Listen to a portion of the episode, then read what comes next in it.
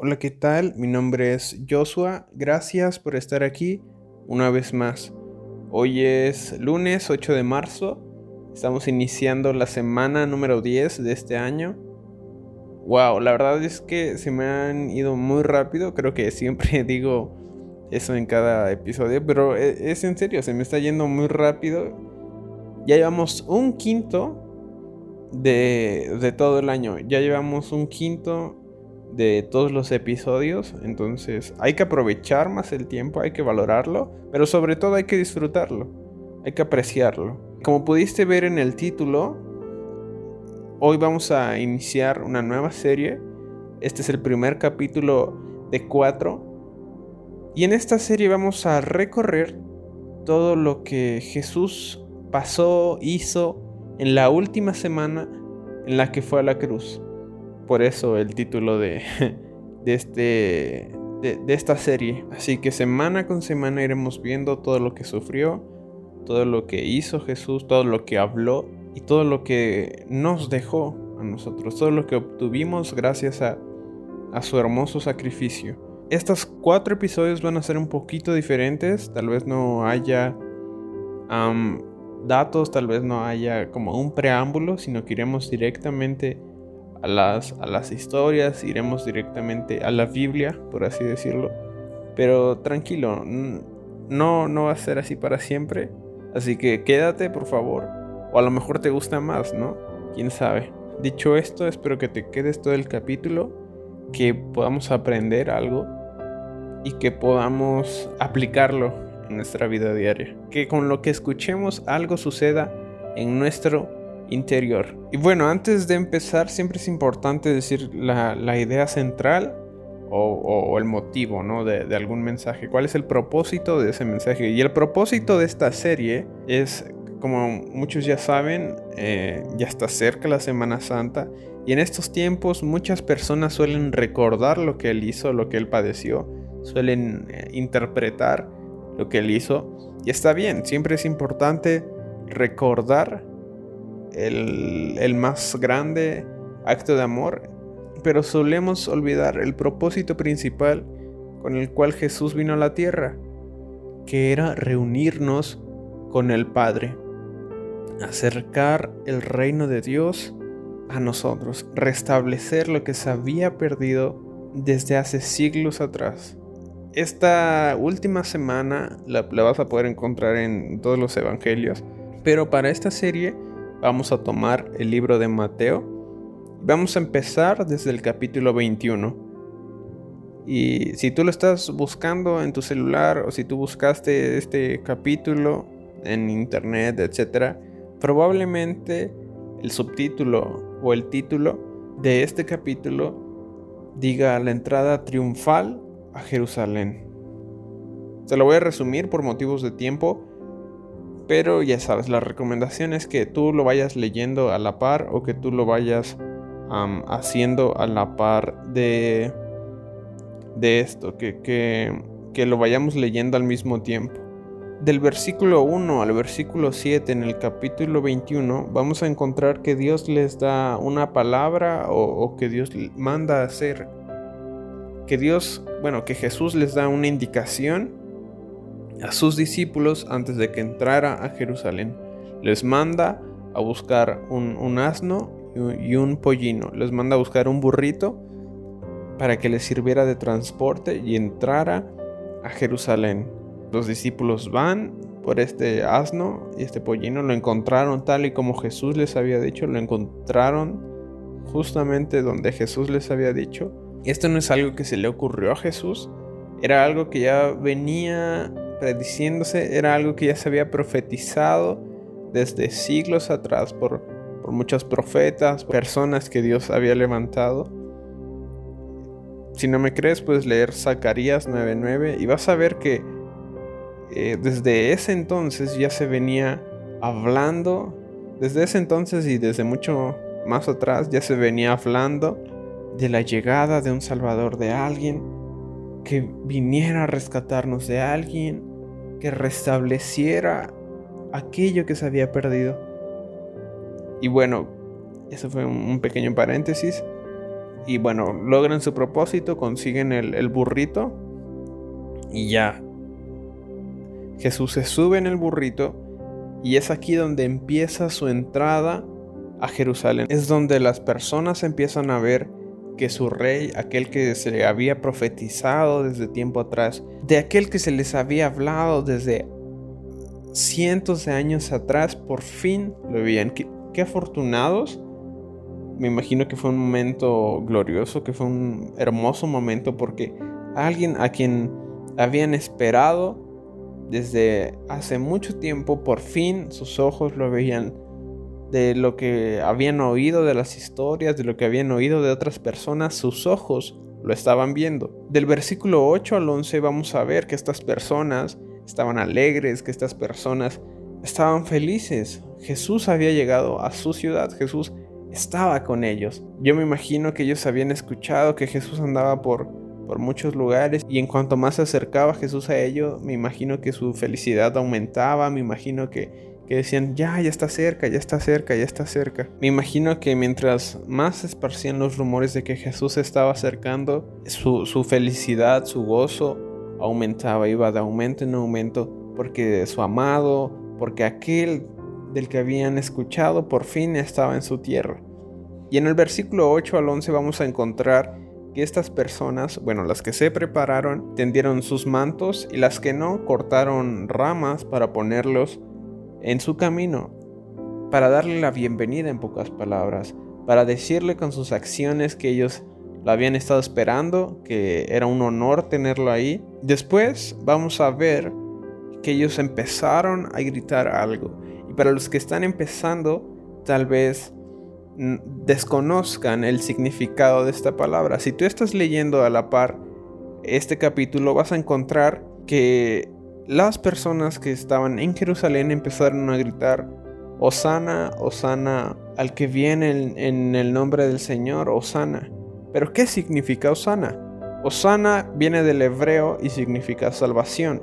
Básicamente estaban reconociendo que Jesús era su Salvador. Estaban reconociendo que la salvación había llegado a su familia. Estaban reconociendo que Jesús había llegado a sus casas, a su familia, a su pueblo, a su lugar. Y por ende, al llegar Jesús, había llegado la salvación, había llegado el reino de Dios con ellos. Esto fue el resumen de esta historia. Te digo, puede que me haya saltado algunas partes que son importantes, así que te recomiendo de nuevo que lo leas que lo leas y que lo estudies. Te va a servir. Además son, son son menos de 12 versículos, los lees en menos de 5 minutos. Lo que me llama la atención de esta historia es que, a lo mejor y tú te lo preguntaste, o no, es ¿por qué siendo Jesús hijo de Dios, hijo de, de un Padre que es dueño del oro y de la plata, de un Dios todopoderoso, ¿por qué siendo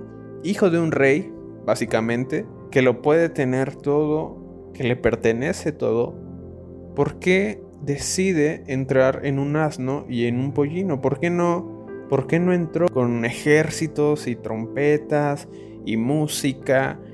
Si él lo quisiera, habría podido entrar con, con vestimentas hermosas, con los carruajes más lujosos, carruajes de oro acompañados de los animales más bellos, acompañado de ángeles si él lo hubiera deseado.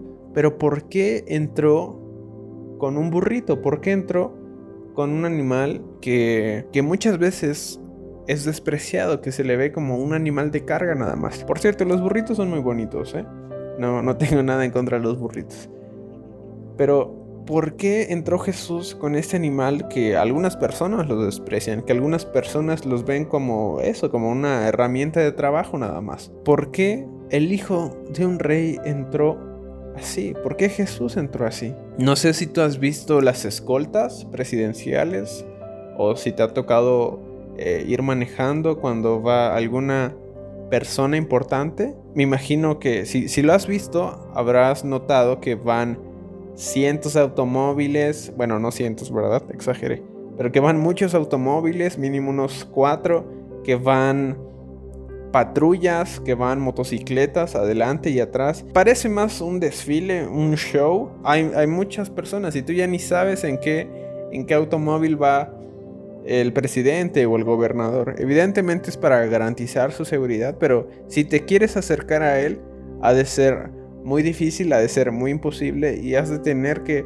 pasar ciertas, ah, cierta seguridad, cierto control para que puedas saludar mínimo al presidente. Lo que quiero decir es que si tú quieres hablar cara a cara con el presidente, de ser muy difícil. Ahora, si Jesús hubiera entrado de una forma similar, si hubiera entrado con una caravana llena de carruajes y carruajes, llena de, de animales, llena de caballos, con sus ángeles, las personas no iban a saber dónde estaba Jesús. En pocas palabras, Jesús entró en un burrito, Jesús entró en este asno para decirle a las personas que él quería estar cerca de ellos, que si ellos querían hablar con él podrían hacerlo, porque no había nada que se los que se los impidiera, no había nada, no había alguna barrera que no permitiera que Jesús los escuchara o que ellos escucharan a Jesús.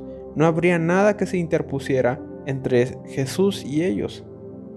Si alguno quería ir y saludar a Jesús, podría correr y alcanzar al, burrito, podría correr y hablar con él, podría acercarse a él. En pocas palabras, Jesús entró con este animal para decirle al pueblo que estaba con ellos, para decirles aquí estoy, si necesitas algo puedes hablar conmigo. Dios está más cerca de lo que creemos, el problema es que nosotros lo alejamos, lo dejamos fuera de nuestros planes. Y esta acción que hizo Jesús me parece maravilloso, porque como te digo, Jesús es el único que podía glorificarse, el único que podía juzgarnos, el único que podía criticarnos. Sin embargo, no lo hizo. Al contrario, Él se humilló, Él sufrió y gracias a eso hoy, podemos disfrutar de su amor, hoy podemos disfrutar de su plenitud. Con esta acción Jesús les decía, yo he venido por ustedes, no estoy lejos de ustedes, estoy cerca, aquí estoy, aquí estoy. Y Él hoy nos dice de nuevo que Él está con nosotros, que Él quiere estar con nosotros. Pese a que pudo tener cualquier palacio hermoso de oro, ¿Sabes en dónde quiere habitar? En nuestro corazón, en nuestra familia, en nuestra casa. Jesús quiere estar con nosotros. Y por eso entró en este animal que tal vez muchos despreciaban, que tal vez muchos se burlaron de él, pero a Jesús no le importaba porque sabía que con esta acción el pueblo iba a entender que Jesús los amaba, que Jesús quería estar con ellos, quería convivir con ellos. Y eso no ha cambiado. Tal vez hoy no podamos ver ese momento glorioso. Hoy tal vez no podamos ver a Jesús entrar en un asno a nuestra ciudad, a nuestra casa, a nuestra familia, pero sí podemos aceptar, aceptarlo en nuestro corazón, sí podemos abrir nuestra casa, sí podemos abrir nuestra familia, sí podemos abrir nuestro corazón para que Él entre, porque Jesús quiere estar cerca de ti. Ahora, te comenté que estos pobladores, que las personas de Jerusalén tendían sus ramos, tendían sus mantos, en pocas palabras, se rendían a Él, preparaban el camino para su entrada, preparaban el camino para su amado. Era una forma de decir, Señor, te hemos estado esperando, nuestro corazón está listo. ¿Tu corazón está listo? ¿Aún no?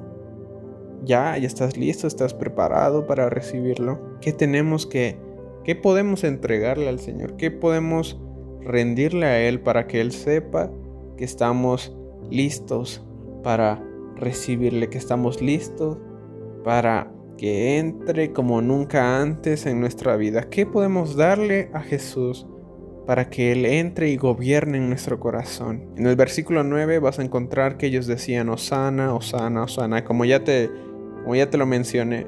Y Osana significa salvación, como ya vimos. La salvación había llegado con ellos, la salvación estaba en Jerusalén y la salvación puede estar en nuestras vidas. Solo tenemos que darle el lugar a Jesús, tenemos que reconocerlo y honrarlo. No está mal pedir ayuda, el problema es a quién se lo pedimos, a quién recurrimos. Los que eran entendidos en esos tiempos podían reconocer eso, podían reconocer que Jesús era su Salvador, que Jesús era su Rey, y se alegraban inmensamente, porque la salvación había llegado. Y hoy te digo que la salvación puede llegar a ti, solo es cuestión de que lo aceptes, solo es cuestión de que lo recibas, solo es cuestión de que al igual como estos pobladores, tiendas tus mantos, tiendas tus ramas, por así decirlo, y le digas, Señor, aquí está mi vida, aquí está mi corazón, eres bienvenido, ayúdame. Aquello de lo que tanto se había hablado, de lo que se había profetizado desde años atrás, ellos lo estaban viendo, lo miraban con sus propios ojos.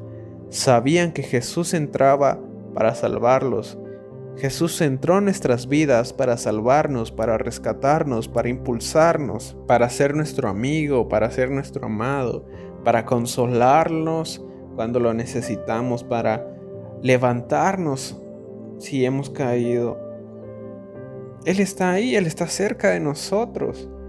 Él está mirándonos. Es nuestra decisión abrir la puerta de nuestro corazón, de nuestra vida. Y por último quiero terminar con el versículo 10. Si lo lees vas a encontrar que toda la ciudad se conmovió cuando Jesús entró a Jerusalén. Es decir, algo sucedió en esta ciudad cuando Jesús entró a sus vidas. Es decir, algo sucedió en esta ciudad cuando Jesús entró, algo sucedió, algo cambió, se conmovió. Tu vida se va a conmover cuando permitas que Jesús entre en tu corazón. Tu familia se va a conmover. ¿Qué te quiero decir con esto que la ciudad se conmovió? Que algo va a suceder en tu vida cuando Jesús entre. Tu vida se va a conmover.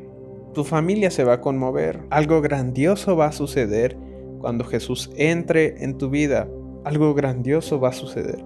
No vas a ser el mismo. Algo va a cambiar en ti no va a cambiar para mal, sino va a cambiar para bien, va a suceder algo extraordinario. La gente te va a ver diferente, te va a preguntar qué te sucedió, qué hiciste con ese problema que tenías, cómo es que ahora tienes tanta paz, tanto gozo. La gente se va a sorprender cuando Jesús entra en tu corazón. Lo que sucede muchas veces es que dejamos a Jesús solo para ciertas situaciones, solo para ciertos momentos.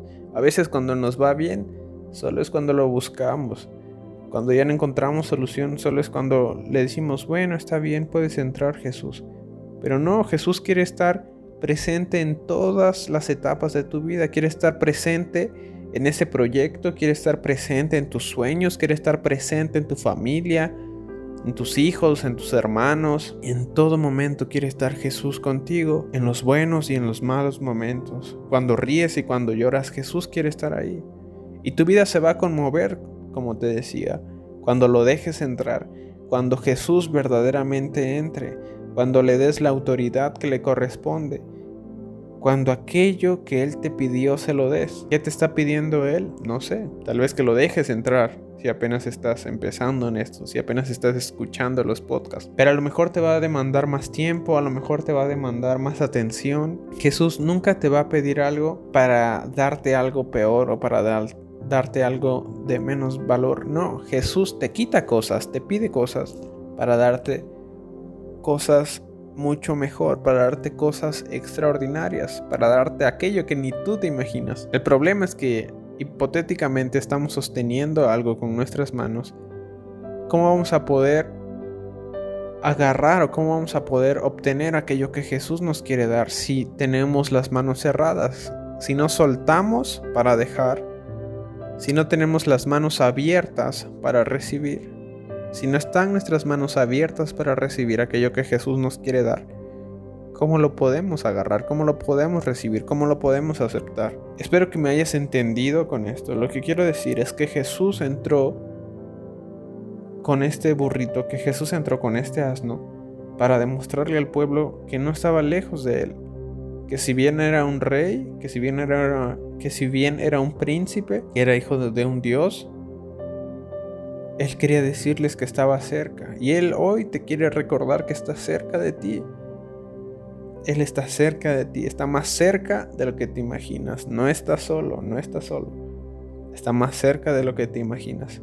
Y Él está ahí esperando a que le digas bienvenido a mi familia, bienvenido a mi vida, bienvenido a mi casa, así como le dijeron estos pobladores de Jerusalén. Espero que este mensaje haya sido de utilidad, que te haya servido, que haya sembrado, que haya provocado algo en ti, en tu familia tal vez, que haya sido de bendición para tu vida y que podamos entender y sobre todo podamos abrir las puertas de nuestro corazón y dejar entrar al Rey de Salvación a nuestras vidas. La salvación ha llegado a tu casa, la salvación ha llegado a tu familia, la salvación ha llegado a tu vida. ¿Qué vas a hacer? ¿Vas a abrir la puerta o la vas a dejar cerrada? Eso ya es decisión tuya. Si llegas hasta aquí, muchísimas gracias. Significa muchísimo. Celebremos a Jesús recordando lo que Él hizo por nosotros y recordando que Él vive para siempre. Ya sabes que si te quieres unir a la conversación lo puedes hacer a través de Instagram, es la red social que más uso, es donde estoy más activo, es la red social que más uso, es donde estoy más activo, así que mi usuario es jos-rick, J-O-S-S-rick. Así que si te quieres unir, quieres hablar por ahí, adelante, eres bienvenido. Si quieres dar tu opinión, también eres bienvenido. Muchísimas gracias. Espero que estés teniendo un excelente día, que tengas una semana súper bendecida, que puedas ser sorprendido por el amor de Dios, que puedas descubrir algo nuevo de Dios en tu vida. Espero que le dejes entrar, que abras las puertas de tu corazón, que tengas una semana llena de éxitos y de victoria. Recuerda que eres amado por un Padre celestial, que eres amado por un Dios todopoderoso. Nos estamos escuchando la próxima semana con la parte 2 de este tema, de esta serie.